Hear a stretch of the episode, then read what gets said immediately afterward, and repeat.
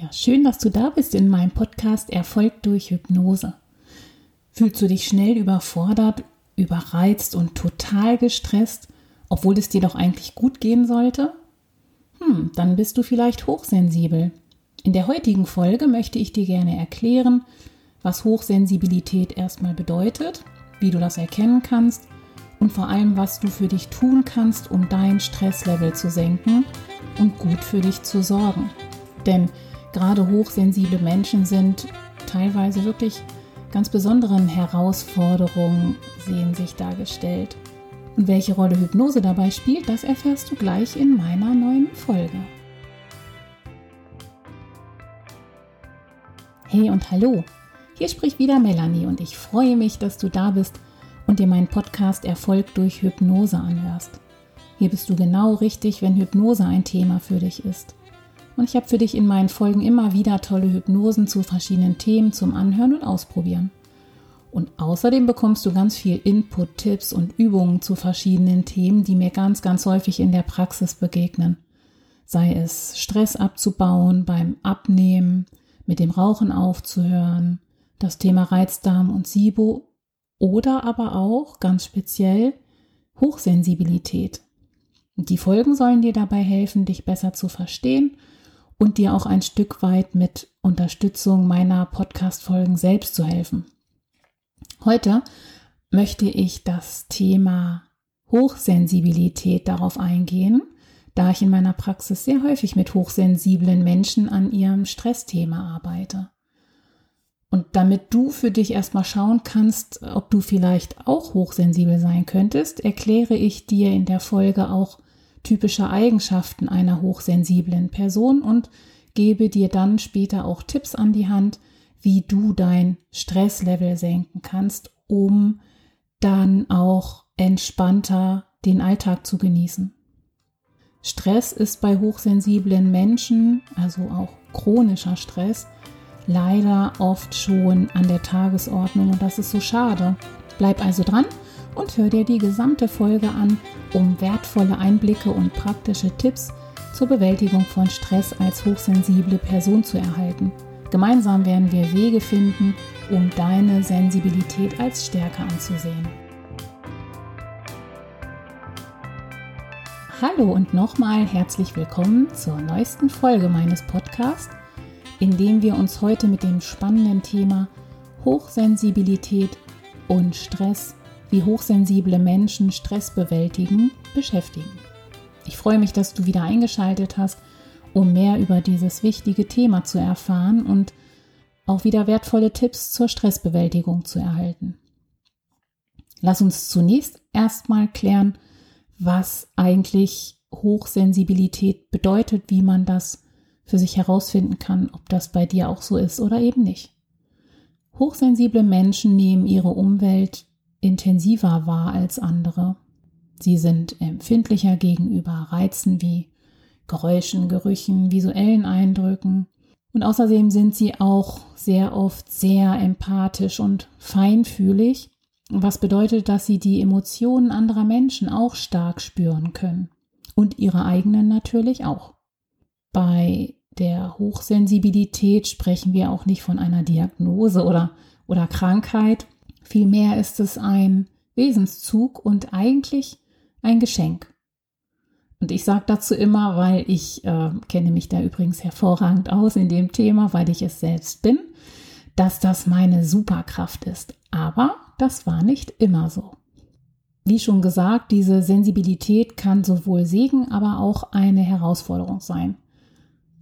Und das mit der intensiveren Wahrnehmung möchte ich gerne noch etwas vertiefen, damit du da ein besseres Verständnis für dich und auch deinen Körper bekommst. Weil das hilft dir dann auch später bei deiner eigenen Stressbewältigung, wozu ich ja dann auch noch später einen eigenen Punkt habe. Und im Grunde genommen gibt es vier Säulen der Hochsensibilität. Eine Säule ist emotionale Intensität. Da werden Gefühle sehr stark erlebt und auch sehr intensiv wahrgenommen. Gut zu beobachten ist das noch bei Kindern, wenn sie gerade noch etwas jünger sind, äh, diese typischen Wutausbrüche, die von 0 auf 100 kommen kann, oder wenn sie sehr, sehr traurig mit einem Mal sind oder auch diese, diese riesige Freude, die sie auch noch empfinden können. Und bei uns Erwachsenen ist dieses Ausleben aller Gefühle leider oft schon abtrainiert und das kann auf Dauer auch Stress verursachen und vor allem krank machen. Darüber hinaus sind hochsensible Menschen oft sehr empathisch und feinfühlig, das hatte ich gerade ja auch schon erwähnt.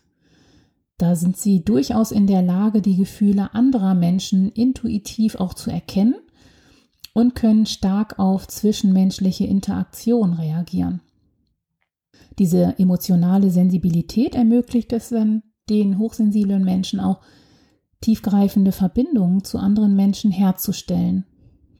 Ist ja auch was Besonderes, was Schönes, birgt aber auch die Herausforderung und auch die Gefahr, überwältigt zu werden von negativen Emotionen oder ja auch konfliktreichen Situationen.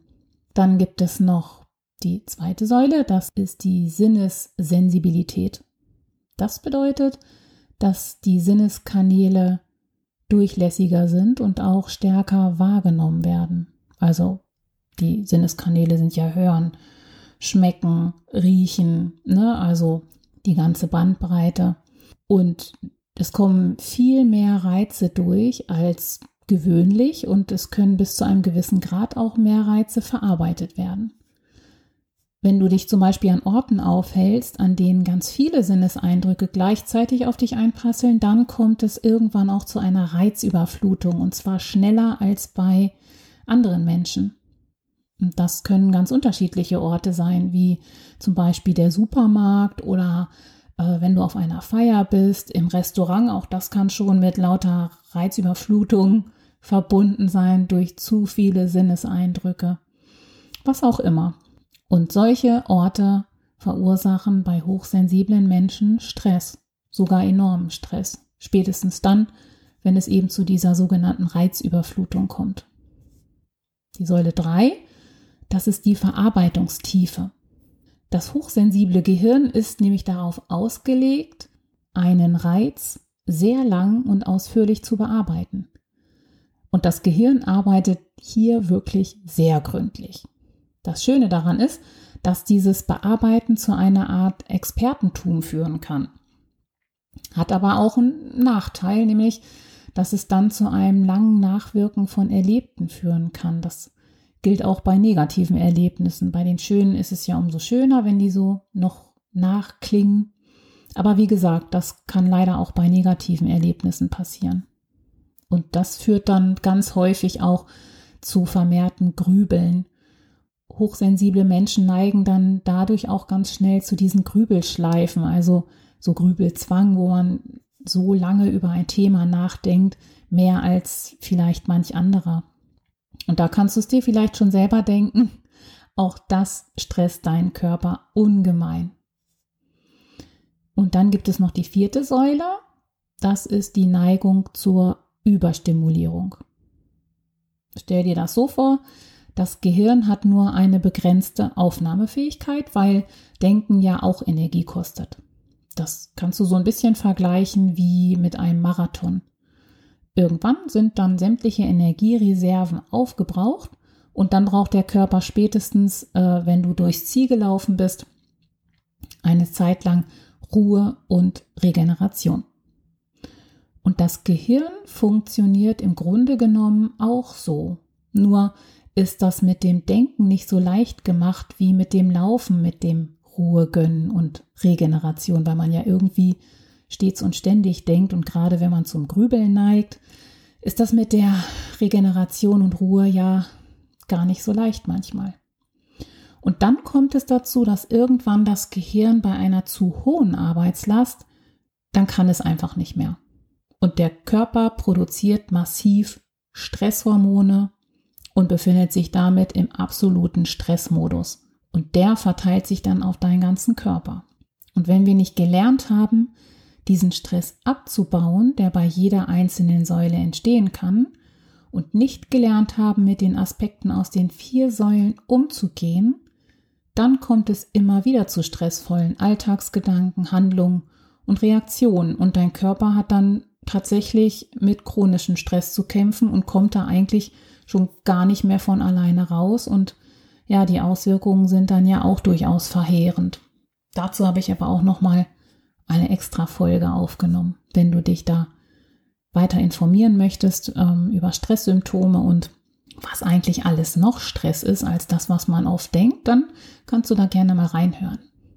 So, und was ist eigentlich typisch für Hochsensible? Natürlich ist da auch jeder anders, möchte ich mal vorweg sagen. Und ähm, ja, nicht alle Säulen, die ich gerade benannt habe, sind bei jedem gleich ausgeprägt.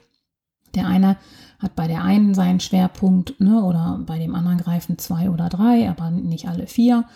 Also das ist natürlich ganz individuell. Trotzdem gibt es schon noch so ein paar Aspekte, wo man schon sagen kann, Mensch, das ist so ganz typisch für hochsensible Menschen. Das ist eben ihre ausgeprägte Sensibilität und ihre Fähigkeit, subtile Nuancen wahrzunehmen. Das sind so Stimmungen, Schwingungen, sage ich immer dazu, die gar nicht so greifbar sind und manch anderen vielleicht, ja, die nehmen das vielleicht auch wahr, aber es interessiert die nicht. Da kann ein hochsensibler Mensch sofort andocken und nimmt das ganz bewusst wahr, was da eigentlich los ist. Auch zwischenmenschlich beim unterschiedlichen Personen, also nicht nur auf sich selbst gerichtet. Und sie sind oft sehr kreativ, intuitiv und einfühlsam. Sie verarbeiten Informationen tiefer und ähm, verfügen übrigens auch über eine erhöhte emotionale Reaktivität und Empathie. Hochsensible Menschen sind dadurch aber auch schneller überstimuliert. Das kann halt auch passieren. Deswegen komme ich dann auch gleich nochmal zu dem nächsten Punkt, zu der Frage, welche Probleme hochsensible Menschen eigentlich häufig haben. Und das sind oft ähm, spezifische Probleme. Also, was ich schon gesagt habe, hochsensible Menschen können leicht überstimuliert werden, ohne das rechtzeitig zu bemerken und fühlen sich dann auch häufiger gestresst als andere. Und Hochsensible brauchen oft Rückzugsmöglichkeiten, weil sie sich schnell von hektischen Situationen und Reizüberflutung überfordert fühlen und da ist dann halt so ein so ein typisches oh, das ist mir zu viel, ich muss hier weg, ich muss hier raus oder ne, ich brauche Ruhe. Das ist ganz typisch für hochsensible Menschen. Und auch hier kann es ohne Ruhezeiten und Möglichkeiten zu Rückzug ganz klar zu Stressüberlastung und später tatsächlich auch zu Krankheiten kommen. Wir werden uns daher auch eingehend mit diesen Herausforderungen beschäftigen und ich möchte dir Wege aufzeigen, wie hochsensible Menschen besser mit Stress umgehen können. Deswegen ist auch erstmal ganz, ganz wichtig zu wissen, was Hochsensible besser nicht tun sollten. Und hier bekommst du schon mal einen ersten Einblick. Das sind fünf Punkte und die helfen dir sogar auch schon. Das sind so meine ersten Tipps und Übungen sozusagen. Ähm, also ganz wichtig, sich die jetzt einmal genauer anzuhören. Es gibt nämlich ein paar Punkte, die du besser meiden solltest, um gut für dich zu sorgen.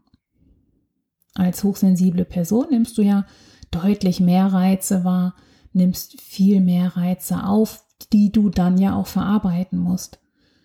Und dadurch kommst du halt auch häufig schneller als andere Menschen an einen Punkt, an dem dir einfach alles zu viel wird. So, und deswegen, diese fünf Punkte solltest du unbedingt meiden. Der erste Punkt ist, nicht auf deine körperlichen Bedürfnisse zu achten. Wenn du nicht auf deinen Körper hörst, dann wird er dir früher oder später deutliche Signale senden, damit du ihn beachtest. Das sind unterschiedliche Symptome, das kann aber auch bis hin zu Ängsten und Panikattacken oder Depressionen führen. An sich haben Hochsensible auch eigentlich einen guten Draht zu ihrem Körper. Wenn dann aber eine dauerhafte Reizüberflutung stattfindet und zu viele Gedanken im Kopf herumkreisen, kann dieses gute Körpergefühl irgendwann auch mal verloren gehen.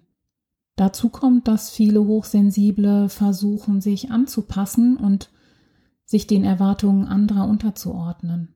Und dabei ignorieren sie dann leider viel zu oft die, die eigenen Warnsignale ihres Körpers.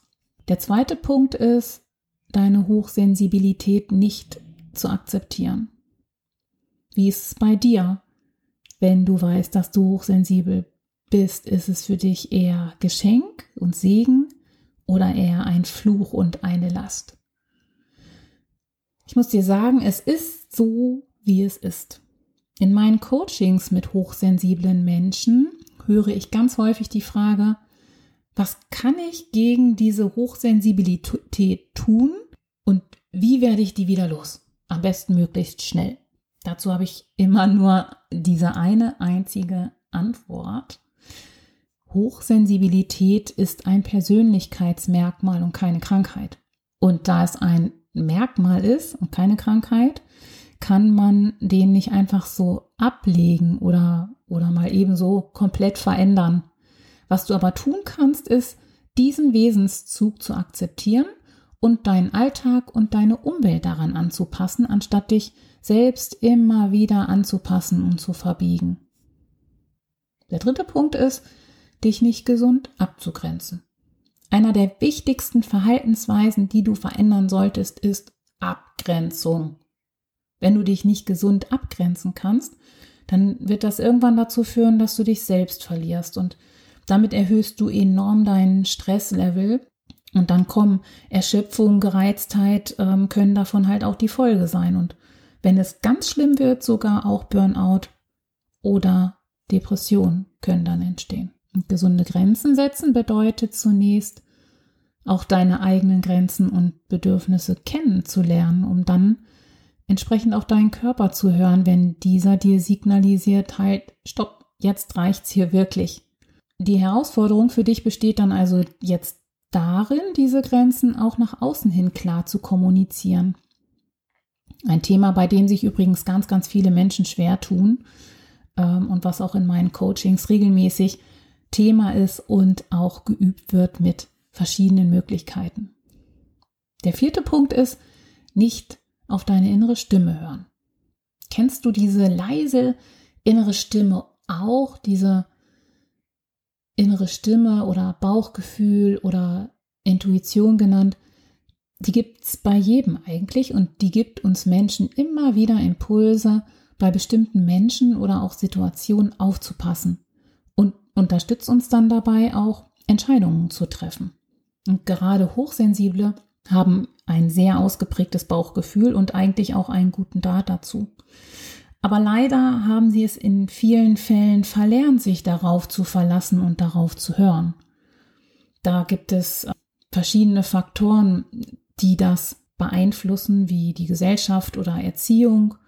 Und dadurch wird dann gelernt, das eigene Bauchgefühl zu ignorieren, viel zu oft zu ignorieren. Und das ist schade, aber naja, durchaus auch ein Grund, weil auf sein Bauchgefühl zu hören ist oft auch damit verbunden, sich Ängsten zu stellen und seine eigene Komfortzone auch verlassen zu müssen. Dieses Bauchgefühl kann man auf Dauer aber nicht ignorieren, da es erfahrungsgemäß mit der Zeit sowieso immer größer und immer präsenter wird und auch dieses Ignorieren macht auf Dauer nicht glücklich und belastet auch und da sind wir wieder beim Stresslevel da manövrierst du dich sofort in ein hohes Stressniveau. Und der letzte und fünfte Punkt, das ist, nur zu funktionieren. Kennst du das auch, wenn du etwas tust, das dir leicht fällt und sich richtig anfühlt, dann kann sich deine Seele auch prima entspannen. Das ist ähm, ganz oft bei deinen eigenen Vorlieben, Hobbys, andere Aktivitäten, die dich irgendwie in Flow bringen und dir gut tun. Und von diesen Dingen solltest du regelmäßig und vor allem möglichst viel davon in deinen Alltag integrieren. Es gibt aber auch durchaus Dinge, die gar keinen Spaß machen und uns auch schwer fallen. Manche Dinge davon müssen halt auch einfach erledigt werden, wie zum Beispiel Rechnungen schreiben bei der Arbeit oder irgendwie trockene Büroarbeit. Es gibt aber auch Situationen, in denen man drinsteckt, wo man aber überhaupt nicht sein möchte, aber das Gefühl hat, das irgendwie tun zu müssen. Dazu ein Beispiel, wie ich das meine aus meiner Praxis, das mir häufig begegnet. Zum Beispiel in einem Beruf tätig zu sein, der dir absolut gar keine Freude bereitet, dir vielleicht sogar schon den letzten Nerv raubt, aber wenigstens Sicherheit und gutes Geld bietet. Und das wird einem auch sehr häufig von außen suggeriert. Für eine hochsensible Person sind solche Situationen aber besonders schwer auszuhalten. Und das musst du auch nicht. An dieser Stelle ist es wichtig, dein Leben so zu gestalten, dass es tatsächlich zu deinen eigenen Bedürfnissen passt. Und da kann es auch mal sich lohnen, da ähm, ja mit Hilfe eines Coaches direkt drauf zu gucken. Auch das mache ich regelmäßig in meiner Praxis tatsächlich. So, und welche Talente haben denn wohl auch Hochsensible? Denn die haben ja nicht nur Probleme, sondern ja auch ganz viele tolle Stärken und Talente. Hochsensible Menschen sind oft sehr kreativ, intuitiv und einfühlsam. Das hatte ich ja auch schon gesagt. Und sie haben die Fähigkeit, subtile Nuancen wahrzunehmen und auch eine tiefere Bedeutung in ihrer Umgebung zu erkennen. Hochsensible Menschen sind auch die geborenen Lerner. Sie sind nämlich neugierig, vielseitig interessiert und haben auch eine hohe Begeisterungsfähigkeit und verfügen meistens auch über ein hervorragendes Langzeitgedächtnis. Nochmal eine wichtige Frage vielleicht, weil das ja nun mein, mein Schwerpunkt ist. Warum fühlen sich hochsensible Menschen dann eigentlich schneller gestresst? Das liegt daran, dass Hochsensible Reizen intensiver ausgesetzt sind. Und diese erhöhte Zahl an Reizen führt bei hochsensiblen Menschen auch schneller zur Erschöpfung, weil dein Körper die ganze Zeit empfängt und verarbeiten möchte. Und da fragst du dich bestimmt, was du persönlich für dich tun kannst, um Stress besser zu bewältigen. Und da habe ich eine Reihe von praktischen Tipps und Techniken für dich vorbereitet, die dir dabei helfen werden, deinen Stress zu reduzieren und ein ausgeglicheneres Leben zu führen. Ein paar davon habe ich dir ja schon weiter oben bei den fünf Punkten genannt. Aber jetzt möchte ich noch dir ein paar mehr Tipps mit an die Hand geben, was du tun kannst, um auch einen positiven Umgang mit der Hochsensibilität zu finden. Ziel ist es ja erstmal neu zu lernen, mit deiner Hochsensibilität umzugehen und Strategien für herausfordernde Situationen zu entwickeln. Das ist so das typische Thema, was ähm, ganz häufig vorkommt, aber wirklich wichtig ist, deine innere Widerstandskraft zu stärken. Und ähm, das ist halt Resilienz. Und um dann später bei herausfordernden Zeiten davon zu profitieren und dich da nicht mehr so aus der Bahn werfen zu lassen. Du kannst auch zum Beispiel Gleichgesinnte suchen, um so das Gefühl zu bekommen, auch dass du nicht allein bist und ähm, fühlt sich da sicherlich dann auch viel mehr verstanden. Such dir eine Community und lerne dich auch selbst ganz neu kennen und finde deine Stärken. Gerade der Punkt Stressmanagement ist für hochsensible Menschen ganz enorm wichtig. Hochsensibilität birgt darüber hinaus sehr viele kostbare Schätze, die es zu entdecken und dir, die du dir zunutze machen kannst. Wie gesagt, ich sage immer, dass meine hohe Empathie meine Superkraft ist und in meinem Bereich ganz sicher ein enormer Vorteil, weil es mir dann umso leichter fällt, meine Patienten in der Hypnose auch gut zu begleiten. Wie dich Hypnose dabei unterstützen kann, möchte ich dir auch noch mal nahelegen. Da gibt es nämlich verschiedene Möglichkeiten. Und Hypnose an sich hat schon eine ganz tolle Nebenwirkung, wenn man das so sagen kann. Die sorgt nämlich ganz automatisch dafür, ohne schon an irgendeinem Thema zu arbeiten, dass dein vegetatives Nervensystem herunterfahren kann. Ganz automatisch. Ist doch toll, oder? Da gibt es aber noch weitere Möglichkeiten, wie man mit Hypnose das Thema Hochsensibilität stärkend unterstützen kann und weil man mit Hypnose auch an verschiedenen Themen bei der Hochsensibilität arbeiten kann. Zum Beispiel gibt es die Möglichkeit, sowas wie einen Schutzumhang in Hypnose ähm, entstehen zu lassen. Und den kannst du dann so verankern, dass du den ganz automatisch oder auch bewusst in stressigen Situationen oder wenn dir irgendwie alles gerade zu viel wird oder vor unangenehmen Gesprächen, um da weniger Reizen ausgesetzt zu sein. Das hilft wunderbar. Und du kannst auch Selbsthypnose lernen, um die für dich zu verschiedenen Anlässen zu nutzen. Und da gibt es noch viele, viele weitere Möglichkeiten, das mit Hypnose ganz individuell mh, mm, zu bearbeiten. Also wenn du dazu Fragen hast, dann frag mich gerne, schreib mich an. Ganz egal, beantworte ich dir sehr, sehr gerne. Und wenn du Hypnose einfach erstmal so für dich ausprobieren möchtest, um zu gucken, wie sich das überhaupt anfühlt, dann empfehle ich dir meine Relax-Hypnose in Folge 15 von meinem Podcast. Die kannst du dir sehr gerne mal anhören und dich ganz entspannt durch die Hypnose mit meiner Stimme führen lassen und gleich von der entspannenden und entstressenden Wirkung profitieren.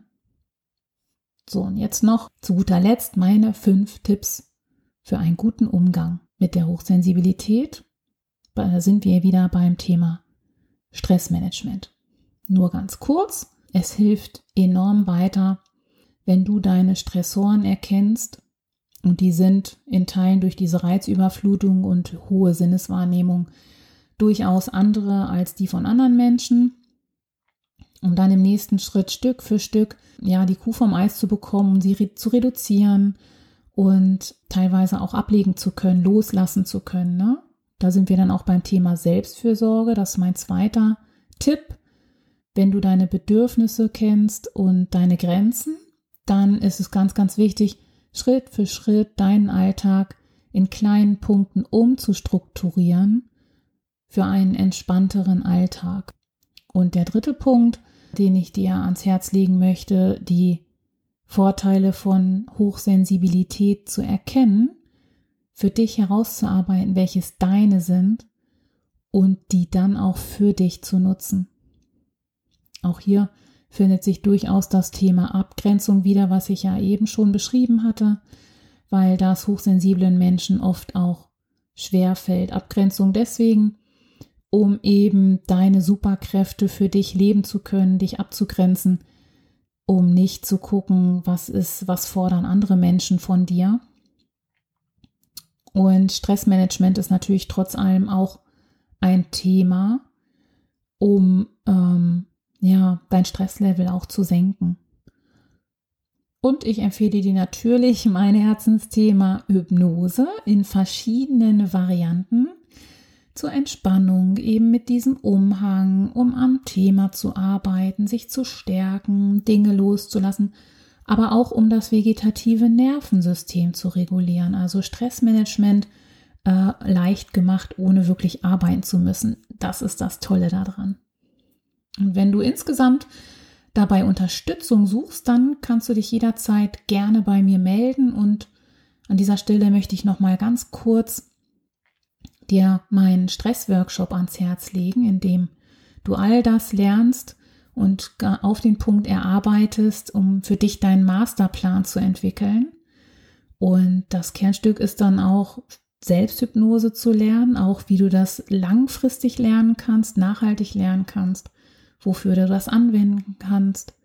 Es gibt noch weitere Hypnosen dann, die du dir da später anhören kannst. Es gibt äh, ein Workbook, wir machen da ähm, Vagusnervübungen und noch ganz viel Begleitmaterial. Ernährung ist nochmal ein Thema, was es da braucht mit meiner lieben Kollegin Gabi. Also vollgestopft mit allen wichtigen Ressourcen, die es braucht, wo du auch hinterher noch nacharbeiten kannst, an zwei, an zwei Tage aufgeteilt. Also wenn du dazu mehr wissen möchtest, dann melde dich auch da unbedingt bei mir und ich habe das auch in den Show Notes einfach mal verlinkt. Da findest du auch noch weitere Informationen. Wenn du für dich erstmal rausfinden möchtest, nachdem ich dir das mit Stress, Stress, Stress und Stressmanagement alles so gesagt habe, wie hoch dein Stresslevel ist, dann empfehle ich dir unbedingt meinen Stresstest, den ich genau dafür entwickelt habe, damit du für dich besser einschätzen kannst, wo du stehst. Und wenn du den machst, kriegst du auch automatisch Tipps und erste Hinweise, was du für dich tun kannst mit auf den Weg. Und auch die Relax-Hypnose, von der ich gerade erzählt habe, findest du in den Show Notes.